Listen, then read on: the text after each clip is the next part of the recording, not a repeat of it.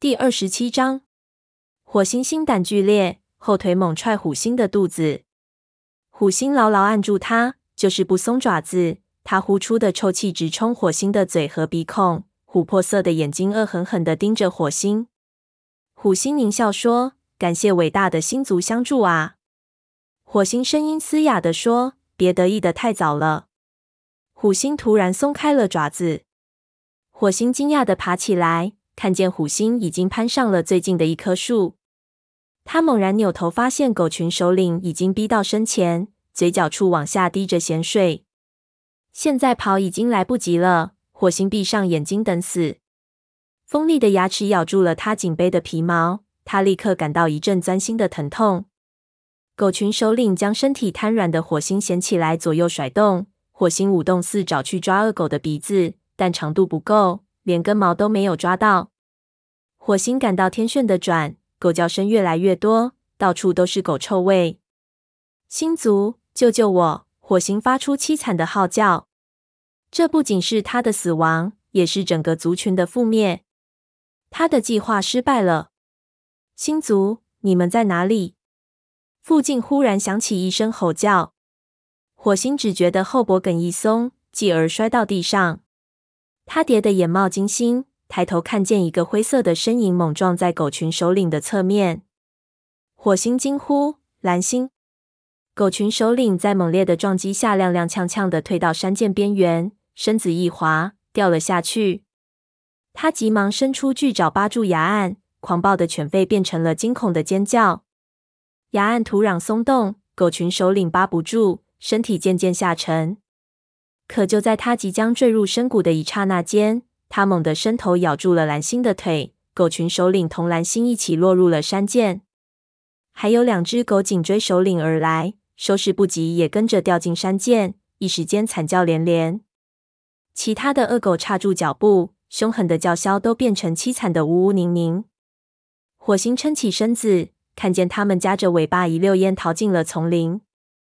火星摇摇晃晃着走到山涧边，朝下望去，崖下是白沫翻涌的激流。他看见狗群首领张着大嘴在水面上露了一下，便消失了。火星喊道：“蓝星，族长怎么会来到这里？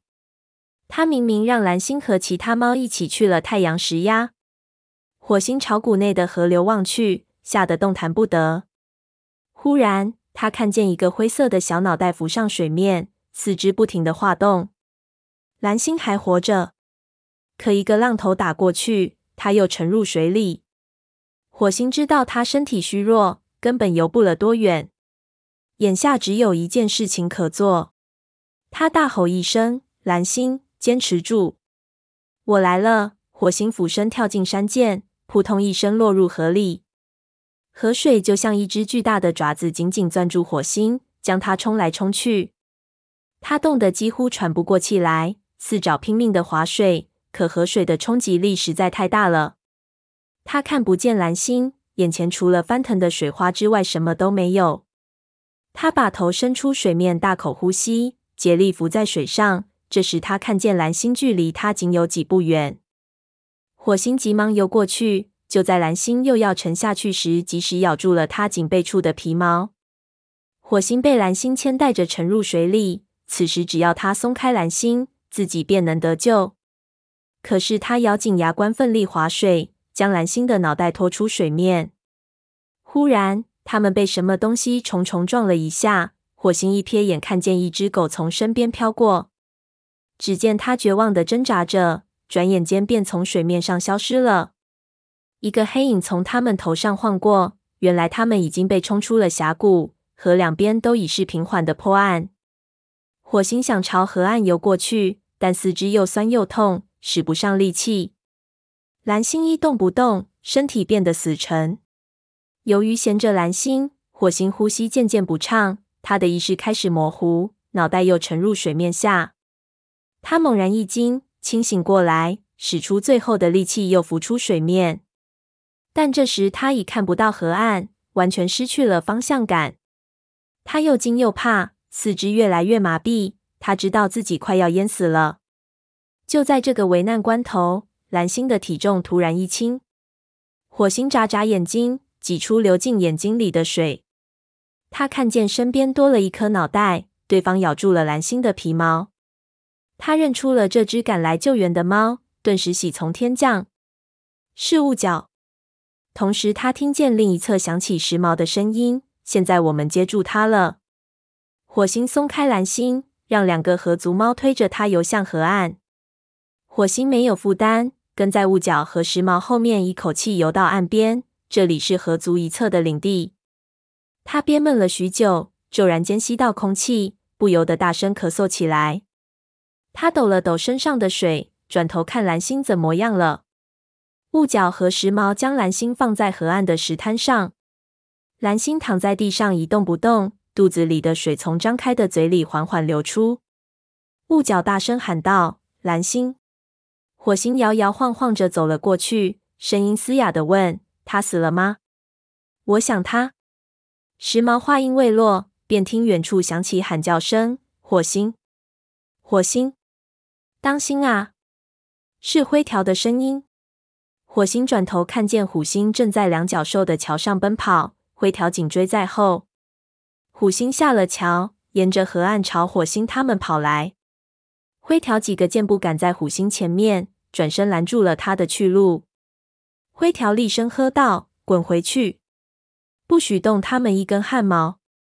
火星怒火上涌，体内顿时恢复了气力。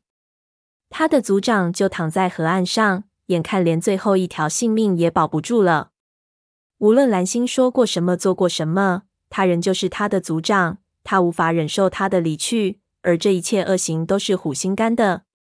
火星急奔过去，与灰条并肩站立。虎星在距离他们两不远的地方停住脚步，显然是在寻思以一敌二的方法。这时，火星身后传来雾角的惊呼声：“火星，他没死！”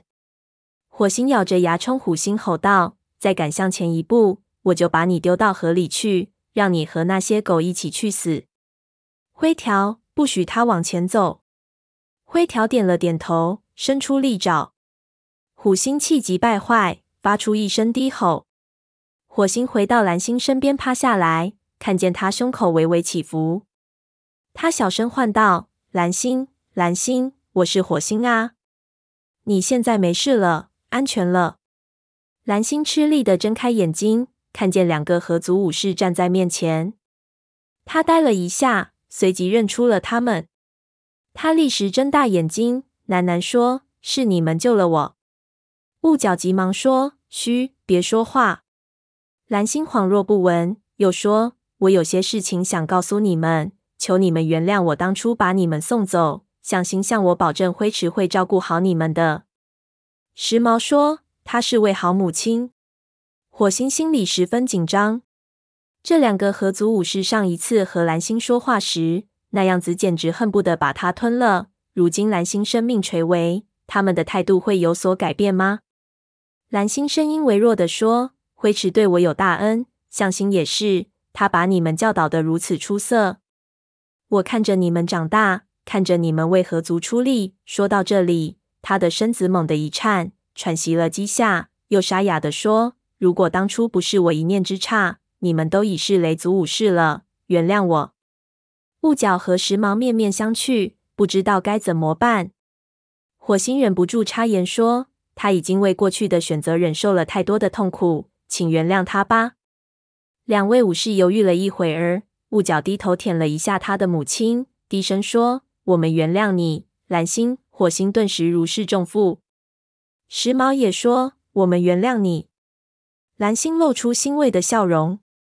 火星看着雾角和时髦趴在蓝星身边，头一次为他们的母亲进行舔书，不由得热泪盈眶。火星听见灰条发出一声怒喝，转头一看，虎星向前走了一步。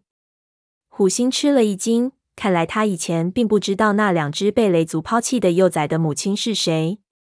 火星低吼着说：“别再靠近一步，虎星，这里没你的事。”他转过头，看见蓝星已经合上双眼，呼吸也变得急促。他焦急地问雾角：“我们该怎么办？这是他最后一条性命，失去后就再也回不来了。你们中的一个能回去把你们的巫医请来吗？”时髦低声说：“太迟了，火星，他已经踏上生往星族的路了。”不，火星紧紧靠在蓝星身上。蓝星，蓝星，快醒醒！我们会帮你的。再多坚持一会儿。蓝星又睁开眼睛，但不是看火星，而是往他的身后看去。他的目光中充满了平静和安详。他喃喃说：“向星，你来接我了吗？”“我准备好了。”“不！”火星又喊道。近来，他和蓝星之间所有的不快都已烟消云散。在他的记忆中，只有那位品格高尚、机敏睿智的族长。他只记得自己刚刚加入雷族时，他是如何对他谆谆教导。星族自始至终都在爱护他。他已经走出黑暗，为族群献出了他高贵的生命。火星哀求说：“蓝星，别离开我们。”蓝星小声说：“我必须走了。我已经打完了生命中的最后一场仗。当我跟着族群向太阳石进发时，我看见强壮的扶助弱小的。”而你和其他武士们去应付那群恶狗。我知道我的族群非常忠诚。我知道星族没有抛弃我们。我知道他的声音越来越弱。我知道我不能让你们独自面对危险。火星呜咽说：“蓝星，他的族长终于知道他不是叛徒了。”蓝星凝视着他，火星似乎看见他的眼睛里已经闪动着星族的光芒。蓝星低声说：“火将拯救族群。”火星知道这是一个很早就在雷族中流传的神秘预言。蓝星继续说：“你不理解这句话，是吗？你甚至不知道我为什么要把你的学徒名改为火爪。火星，你就是拯救族群的火啊！”火星凝视着敬爱的族长，说不出话来。他觉得自己仿佛变成了石像。天上的云层被风吹散，一缕阳光照在他的身上。恰如他很久很久以前第一次走进雷族营地时一样，蓝星低声说：“你将会是一位伟大的族长，是有史以来最伟大的族长之一。你对待你的族群像火一般温暖，对待你的敌人则像火一样凶狠。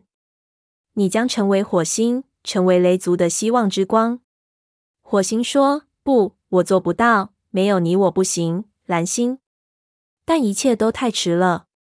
蓝星轻轻叹了口气，目光忽地黯淡下来。雾角悲泣着扑到他的身上，时髦也垂下了头。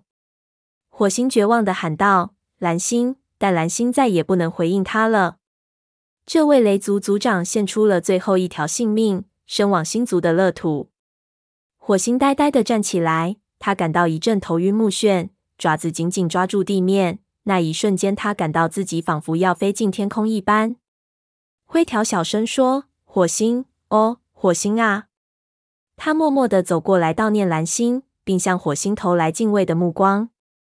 两只猫目光相接，灰条立刻带着最深的敬意低下头去。火星觉得心里有些恐慌，他想和好朋友保持以往那样轻松相处的关系，而不是像现在这样上下分明。火星瞪着他们，脸上的神情又惊又怒。还没等火星说话，这位影族族长便疾步而去，奔过两角兽的桥，回到影族的领地里。火星任由他离去，他得先处理好族里的事情，然后再找火星算总账。雷族绝不会与他善罢甘休的。他声音沙哑的对灰条说：“我们得多叫些帮手来把蓝星的尸体运回营地去。”灰条低头行礼说：“是，火星。”时髦对他们说：“我们可以帮你们。”雾角也说：“请让我们帮忙吧，我们想看着母亲回到她的族群里长眠。”火星说：“谢谢，谢谢你们了。”他深吸了口气，站起来抖了抖身上的毛。他感到族群的重担突然就落在了肩上，他似乎能挑起这负重担了。如今他已是雷族族长，狗群首领死了，森林里再也没有恶狗们的威胁。他的族群正安安全全的待在太阳石等他的消息，沙风也在等着他。他对灰条说：“走，我们回家。”